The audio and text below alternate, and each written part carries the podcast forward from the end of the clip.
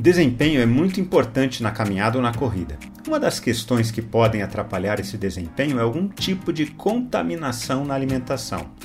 Se o que nos alimenta está contaminado, influenciará de alguma maneira a nossa caminhada ou corrida. Vamos caminhar juntos? O pecado se manifesta de maneira própria no meio evangélico. Isso acontece porque, se há um lugar onde o pecado gosta de estar, é no ambiente religioso, pois ele dá a falsa sensação às pessoas de que lá elas estarão seguras. A manifestação do pecado nesse ambiente se dá no que é chamado de neurose evangélica, a obsessão em saber o que é certo, o que é errado, o que é pecado e o que não é pecado. Por exemplo, é muito forte a ideia de pessoas perguntarem aos seus pastores: Pastor, é pecado ouvir música do mundo? É pecado ler livros que não sejam evangélicos? E por aí vai. A neurose evangélica se estabelece nessa falsa certeza. O que torna o ser humano pecador é o que vem de fora dele. Por isso, a busca por uma santidade que, no fundo, também é pecaminosa, é uma falsa santidade. Em sua última conversa com os fariseus, Jesus percebeu que a preocupação deles era com relação àquilo que poderia contaminar as pessoas.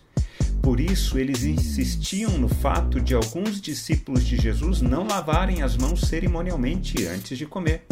Aliás, o próprio nome fariseu tinha como significado algo como aqueles que são melhores do que os outros, no sentido de pureza religiosa.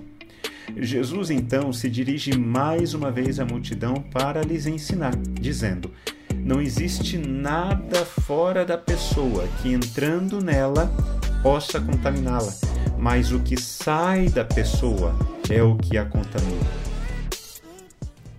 A visão bíblica do ser humano é diferente da visão evangélica do ser humano. Estamos aprendendo em nossa escola bíblica que nem tudo que é evangélico é bíblico. Para a visão evangélica, o ser humano nasce bom, mas se corrompe com o que vem de fora dele. Porém, na Bíblia, a visão é outra. Nos Salmos, por exemplo, encontramos expressões como essa: Eu nasci na iniquidade e em pecado me concebeu a minha mãe. O ser humano nasce pecador, ou seja, rebelde a Deus. Por isso, as palavras de Jesus são muito interessantes. Não existe nada fora da pessoa que, entrando nela, possa contaminá-la, mas o que sai da pessoa é o que a contamina. A contaminação vem de dentro da pessoa. A verdade é que não nascemos bons e não somos santos. Somos humanos, pecadores. A santidade não é um caminho pelo qual trilharemos apenas por esforço próprio. É um caminho que precisa ser pavimentado na dependência do único que é verdadeiramente santo, o Espírito de Deus, que nos transforma de dentro para fora. Quando refletimos na palavra de Deus, precisamos responder a ela. Eu quero orar por mim e por você. Santo Pai, o nosso coração se enche de alegria ao percebermos o quanto a tua palavra tem o poder de corrigir os nossos caminhos equivocados.